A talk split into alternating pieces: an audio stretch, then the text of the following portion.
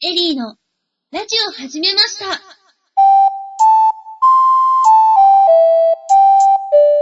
前回のあらすじ。自分でネットラジオを始めたい。そんな方に対して方法のご提案。マイクは高くなくたって初めはいいんです。だって、携帯にだってマイク機能はありますよ。無料ソフトで音を編集しちゃえば、あら不思議。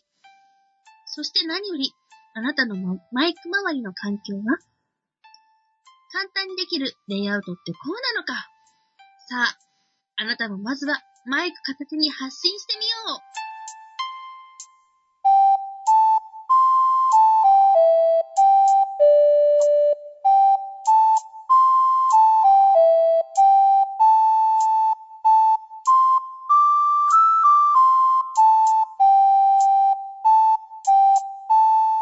皆様こんにちは。第18回エリーのラジオを始めました。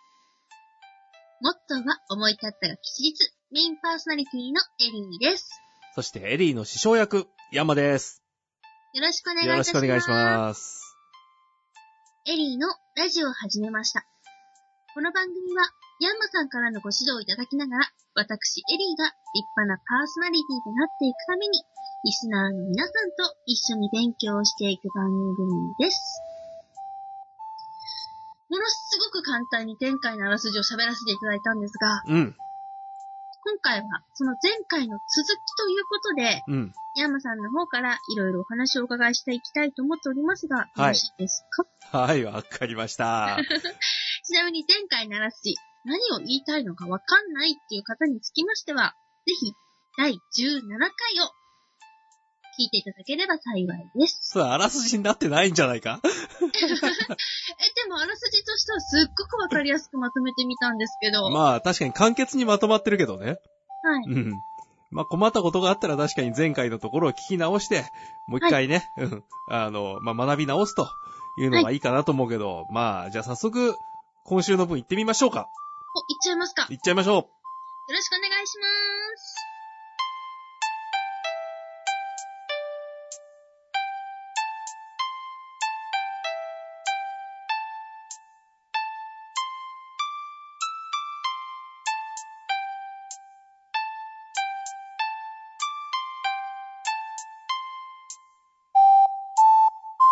山さん、はい。前回は、うん、マイクとう、ん、環境、うん、例えば壁の前に1枚布を置きましょうとか、うん、そういう状況から始まったんですけれどうも、今ん。回は何について教えていただけますかうん。で、何についてってまだざっくりきたね。いや、私もいろいろ考えたんですよ。うん。であと、自分でネットラジオをやるには必要なもの。うん。うん、パソコンって思ったんですけど、あ、まあ確かにね。でもそれはまあパソコンを持ってれば、うん。ほど古いのじゃない限り、最近のパソコンってできるじゃないですか。いや、よっぽど古いのでも大丈夫だと思うけどね。 本当ですか結構古いのでも、うん、なんとかはなると思うけども。 ?Windows 98とか持ってこられた暁には、いでやきます、でも、だって、その頃からやってるからね、みんなね。おうー、ん。 だってね、そのクリラジが始まったのだってもう十何年前 ?90、98年だか99年だかそのくらいのはずだから、はい。それ考えたらだってもう14、5年だよ。じゃあ、ワープロじゃなければできちゃう。まあ、パソコンで音が編集できればっていう、でも、そうだな、まあその昔のそれこそね、あの、まだ、あの、Windows が動いてなかった頃の DOS の頃うん。あそう。私、わからないうんです、そこまであ行のってし相まう当と。遡ったんだけど、要は、あの、まだ GUI じゃなくて、あの、画面にね、あの、黒い画面に白い文字がペペペペって出てきて、それでやってた頃でも、まあ、できなくはなかったから。うん。まあ、その頃はね、まあ、まだインターネットはこんなにスピードが速くなかったから、あの、音を送るだけでも一苦労だったんだけど、ええうええん。でも、その頃から、まあ、できなくはなかったのよ。はい。うん。で、まあ今でもね、パソコンなしで、例えば iPhone だけで、あの iPhone のマイクを使って録音したものをそのままネットで送っておしまいっていうのも、まあそういうのもできなくはないんだけど、はい。前回そういうお話いただいてます、ねそうそう。まあもうちょっとね、まあちゃんと編集をして番組っぽくするにはどうしたらいいかっていうところから入っていこうかなと思うんだけどね。お、わかりました。うん。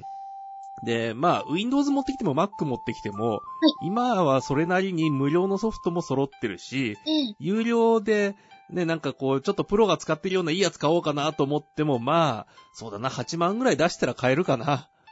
うおーん。まあ、それはね、 あの、高いっていう人と安いっていう人といると思うけれども、はいまあでも、そこまでね、出さなくても無料版のものもあるので、はい。うん。例えばね、まあ Mac だったらもう標準でガレージバンドっていうのがあって、うん。そこにね、まあ音を入れてあげて編集していけば、結構なものは作れるし、おうーん。あとはまあ Windows だと、そうだな、例えば、オーダーシティとか、うん。まああとはね、その、えー、まあミキサーとか、えー、インターフェースとか、そういうものを買ってくると、おまけでついてくる、ね、まああの、ライト版のソフトもあるので、はい。うん。まあね、あの、ペンタボ買った時にフォトショップのライト版がついてくるっ て話、まあそんなような感じのものもあるので、うん。そう。まあね、だから機械を買ってくるとついてくるおまけでもできると。いで、まあもちろんね、その無料であ配布されているソフトを探してきてもできると。で、まあそのソフトウェアでね、まあ大きく分けて、まず2種類に分かれるのよ。 2種類ですか、うんはい。片方はトラック編集ソフト。もう片方は波形編集ソフト。はい。うん。で、まあもちろんね、この両方の機能を持ってるソフトもあるんだけれども、はいそう、こうトラック編集っていうのは、あの、複数の音をこう重ね合わせていって、あの、例えば喋ってるところと、その後ろに BGM を流してとか、いう重ねていくためのものなの。はい。で、波形編集っていうのは、もうずーっと、なんていうか、その音の波形があって、こっからここまでは切りますとか、こっからここまでにはなんかエコーかけますとか、そういう編集をしていくのが主なソフトなのね。うんうん。だから、その波形編集っていうのを持ってきたら、その重ね合わせがしづらいと思った方がいいかもしれない。うん。先ほどお話のあった、うん。 Mac で標準に入ってるガレうッん。ジバンドとか、ガレージバンドね。うん。 Windows のオーダーシティとかっていうのはどっちに当てはまってくるんですかねえっ、と、トラック編集。まあもちろん波形編集の機能も若干ね、あの、ついてたりはするんだけども、主なのは、あトラック編集の方がやっぱり比重が重いのね。はい。うん。っていうのは、やっぱり、こう、ラジオって、こう、喋ってるところの後ろに、まあ、こう、じわーっとでも BGM が流れててとか、はい。うん。いう方がなんかこう、番組っぽいじゃん。ぽいです。 まあね、ただ番組っぽいってだけじゃなくて、あの、生放送なんかでやってる時には、その黙っちゃった時でも音がちょっとでも流れてれば、まあ放送事故回避できるとかそういうのもあるんだけれども。ええええええん以前にお伺いしてたんですね。そうそうそう。でも、まあやっぱりね、その、番組っていう体裁をなそうと思ったら、 上で喋ってて、下で BGM が流れててっていうのが、まあ一個の基本フォーマットなので、はい。うん。だからまあそういう形を作っていくのがいいのかなと。で、例えばガレージバンドなんかだと、なんとかこう使い回せる、あ再利用可能なループ集とかもついてるし、あうん。その BGM として使えるフリーのってことですか、そうそうそうそう、もう初めからついてるのもあるので、ううんーん、そういうのを使って作っていくのもありかなと。はい。うん。まあ、あとはね、あの、うちがあの作って売ってるみたいに、その BGM 集として使えますよっていうものを買ってきて、重ね合わせていくっていうのもありだし、ええうええん。そこはまあね、その手配の仕方はいろいろあるんだけれども、まあ、それで重ね合わせていくっていう作業。で、このトラック編集の場合には、あの、一本の、あの、音のファイルに対して、何分何秒から何分何秒までを使って、これをどこに置いて、次はどこに置いてっていう、あの、まあ、その、フォトショップとかでいうところの、ね、レイヤーの機能みたいなやつあーうんなんとなく想像つきました。そうそう重ねていく的な。そうそうそう。 あの、切り出して、こっからここまでこ、ここに置いて、みたい な。そう。そういうのが、まあ、あの、絵でも音でも基本的にあまり変わんないから、そういう意味ではね。はい。うん。まあ、直感的に、なんていうのかな、絵だったらもう視覚情報そのまんまだから、まあ、見やすいってのはあるけども。って言って編集をしていきますと。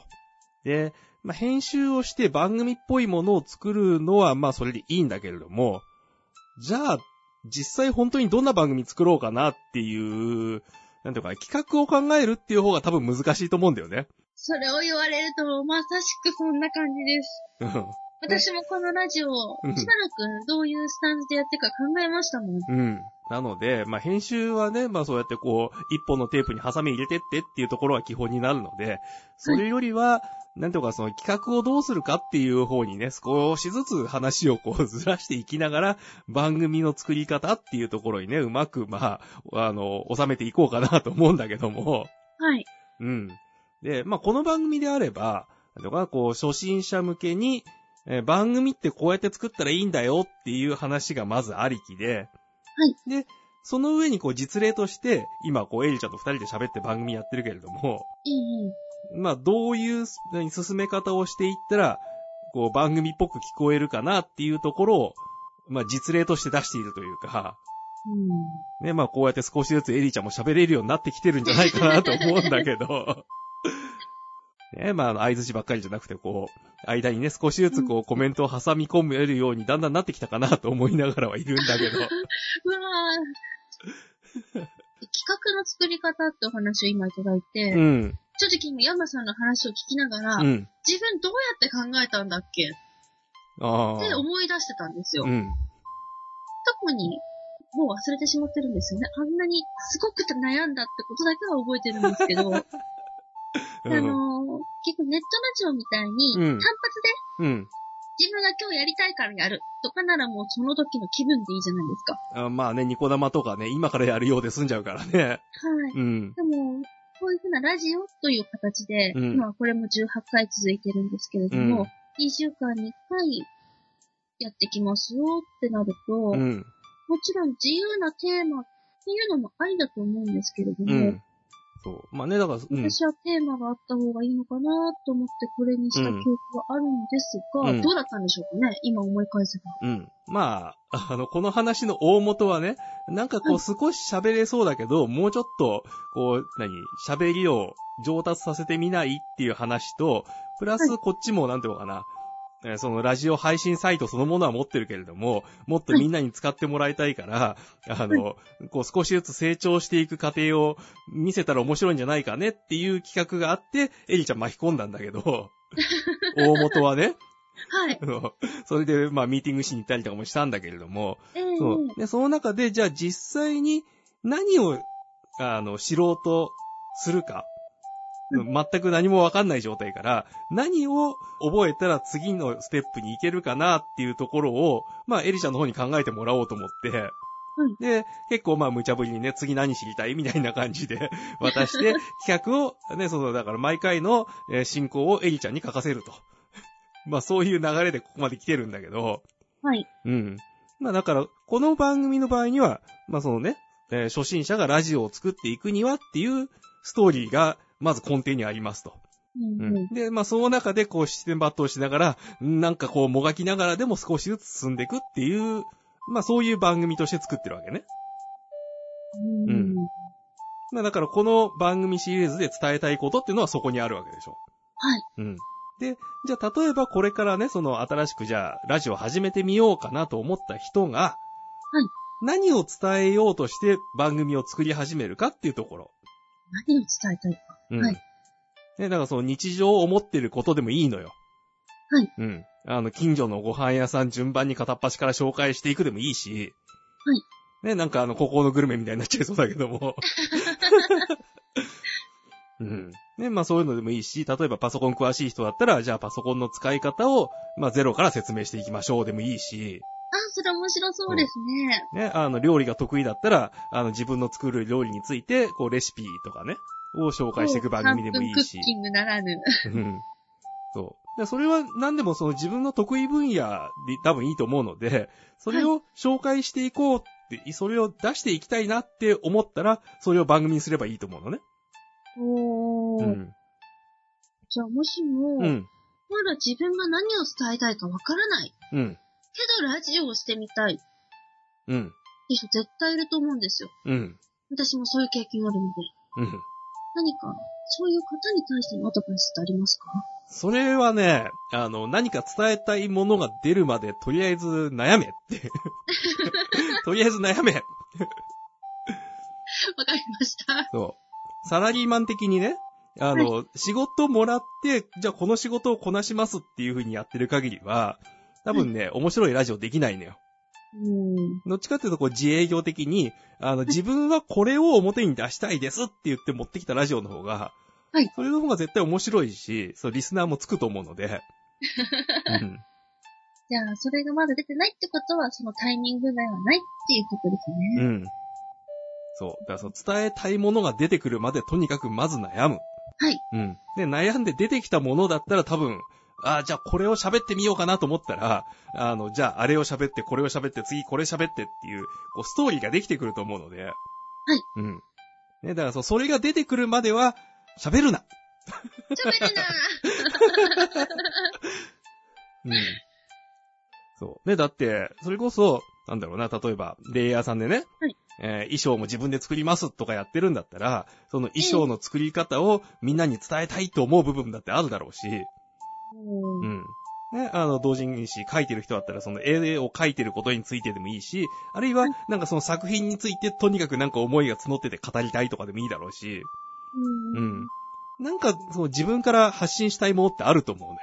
はい。うん。ケンタでし趣味なり。ね、だからそういう発信したいものがないのにブログとか始めても続かないし。すっごいなんか身に覚えがあり ます。ね。でそうするとなんかこう日々の日記みたいなの書いてる場合もあるけれども。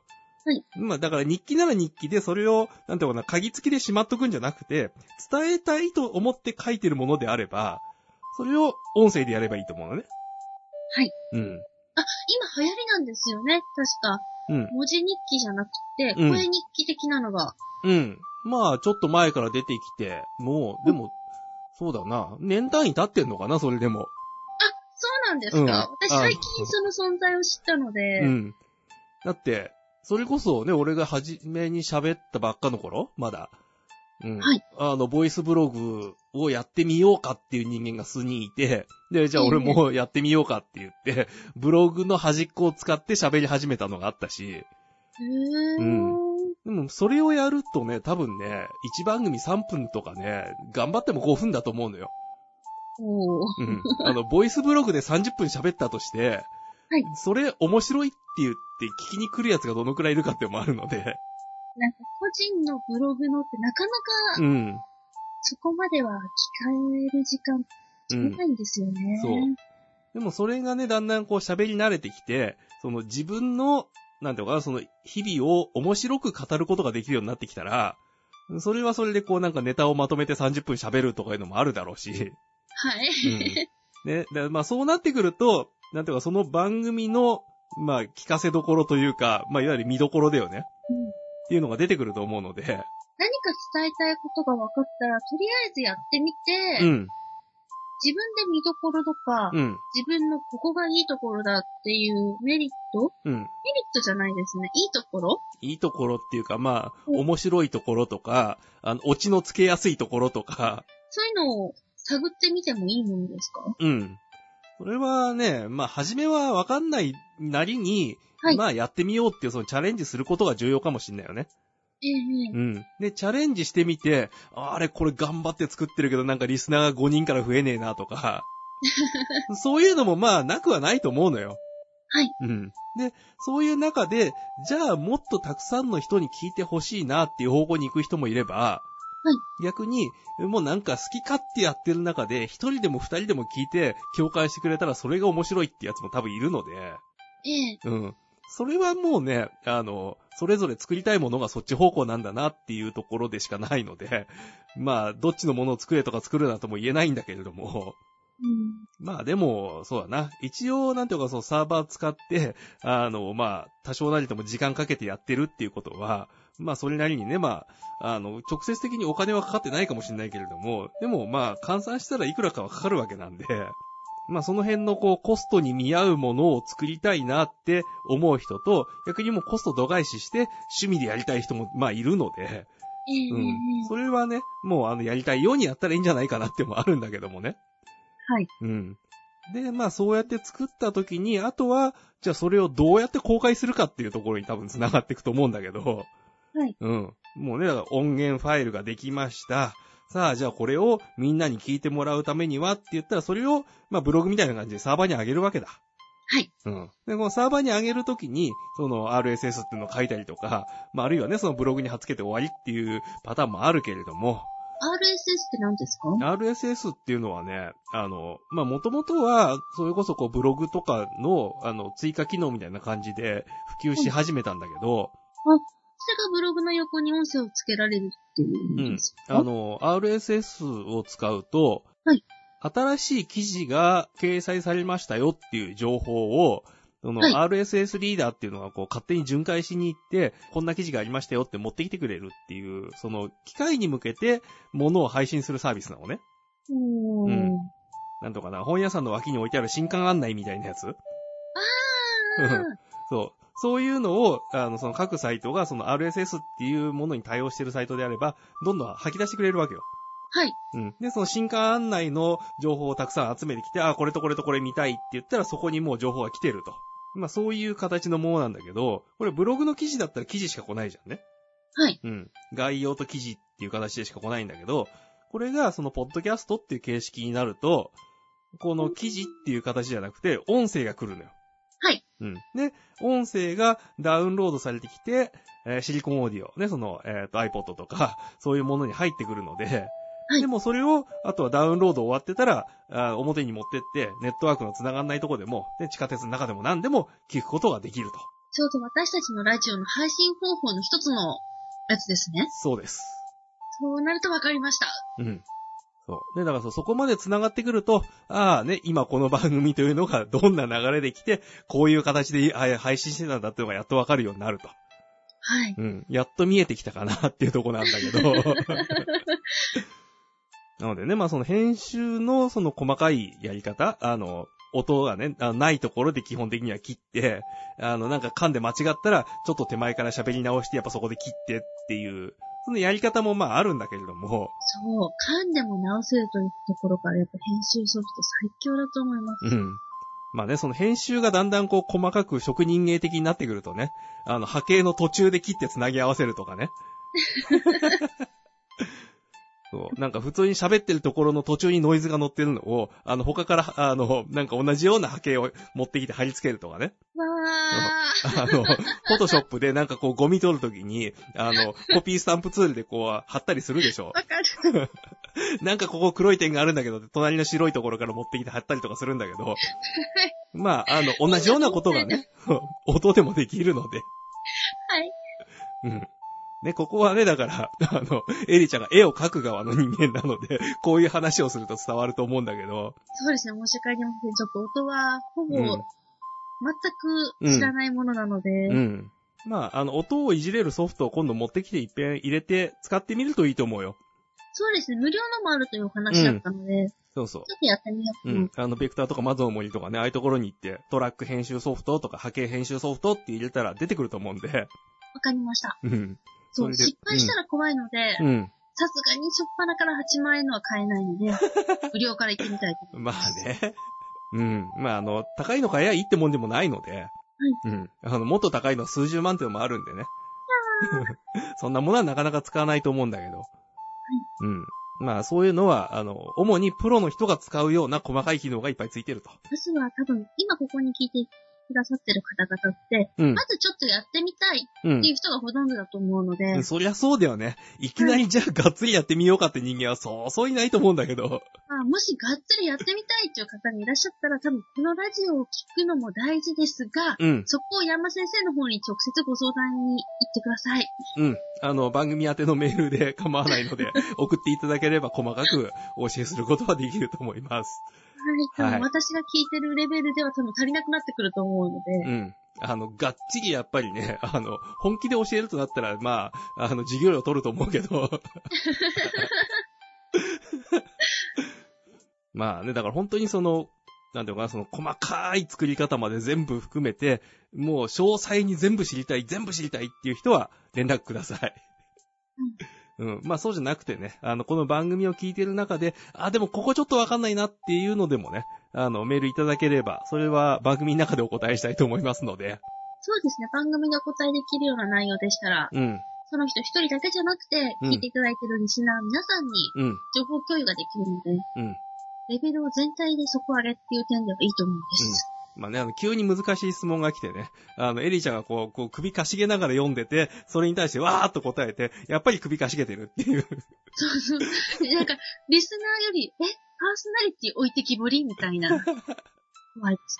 まあそうならないようにね、こう、少しずつでも、こう、ステップアップして、ね、あの、まあ一人でも番組が作れるくらいまで育ってほしいなと思いながらこっちは喋ってるんだけどね。 あー、すごい。ちょっと もうイヤホンの調子が。なぬなぬいずれはやっぱ一人では作ってみたいなって思うんですけど、うん。一人で喋るのもいいけど、こうやって言葉の掛け合いうん。キャッチボールができるのが私、このラジオをしてて楽しいところなので、うん。まだそこまでの気持ちがないのは、うん。向上心がないんですかね。いやいやいやいや、別にそういうことでもないと思うけど。あの、だから他からね、こう誰か捕まえてきて、別の番組作ってみようっていうところに向かっていくとか。あ、それもありですね。この番組を並行しながら。うん。そうそうそうそじゃあちょっとそろそろ、巣立ちの時も考えながら、う。うん。もう少しお伺いしていきたいと思います。で、それでこう、巣立ちの時って言って新しい番組を多分作ろうとするとね、そこで、ああ、やっぱここわかんねえって言ってね、こっち戻ってくると思うんで。そうですね。何事もやってみないと、うん。聞くだけだと、どうしてもね。う。ん。そう。でね、それで、例えばその波形編集とかトラック編集っていうところをこう少しかじってみると、あ、宅録ってこうなってたんだって言ってね、その自宅録音の人たちに向けての話も、エリちゃんの方からも多分話触れるようになってくると思うし、うんうん。うん。まあ、まずはやってみることだよ。はい。うん。とりあえずね、すこぐう。には無理かもしれませんが、うん。いずれ同じ音声で、うん。例えば、1分は長いの30秒ぐらいで、うん。ヤンマさんが編集したやつ、うん。私が編集したやつ、うん。そのままのやつでみんなに聞き比べていただいて、ああ、それ面白いね。ちょっといい案だと思いませんか、あの、お互いにどういう風に編集したかっていう、その、途中過程は知らない状態で並行でやっといて、後で繋ぎ合わせるっていうね。ええええええうん。そうするとその音声ソフトの素晴らしさ、ああ。かつ自分がどれだけ技術を磨いていかないといけないのかっていうのが、うん。すごくわかりやすいと思うんですけど、ああ、確かにね。いや、ちょっと、すぐは無理ですけど、ちょうん。っといずれの検討案にして、うんまあ、まずはね、だからその、ソフトを使ってみて、 その、使い方を、まあ、覚える前に、まず使い方を知るところからだかはい。ら。うん。まあまあ、まだ、あの、先はだいぶあると思うけども。少しずつステップアップしてやっていきましょう。ありがとうございます。はーい。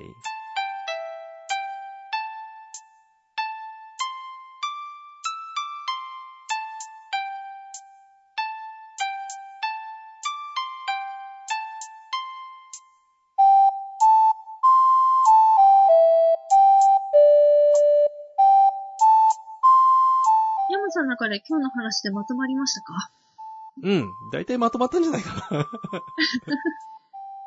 わかりました。な。はーい。うんなんか、まだ聞きたいことがある気がするんですけど、うん。なんかすぐにはこう出てこないもどかし さ。ちょっともうちょっと、うん。次に向けて練っていきたいと思います。うん。まあ、そりゃね、なかなか全質問を一気に出せっていうのは難しいと思うから。はい。はい。まあ、経験して経験して、少しずつステップアップしていきましょう。はい、ありがとうございます。はーい。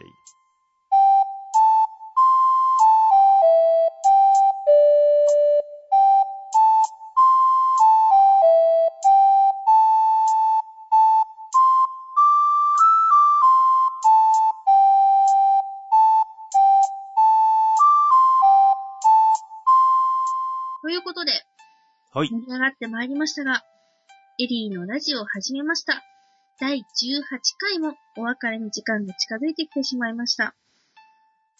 しかし、その前に、うんメールアドレスのご紹介です。先ほどちょっとお話の中にも出てきましたので、メールアドレスのみ今回は紹介させていただきたいとはい。ます。この番組へは、エリラジオアットマーク、スタジオ -efi.co.jp、eriradio アットマーク、studio-yeti.co.jp までお願いいたします。皆様のお便りお待ちしておりますお。待ちしてます。ということで、お相手は私エリーと、ヤンマでした。次回の配信をお楽しみにバイバーイまたねー。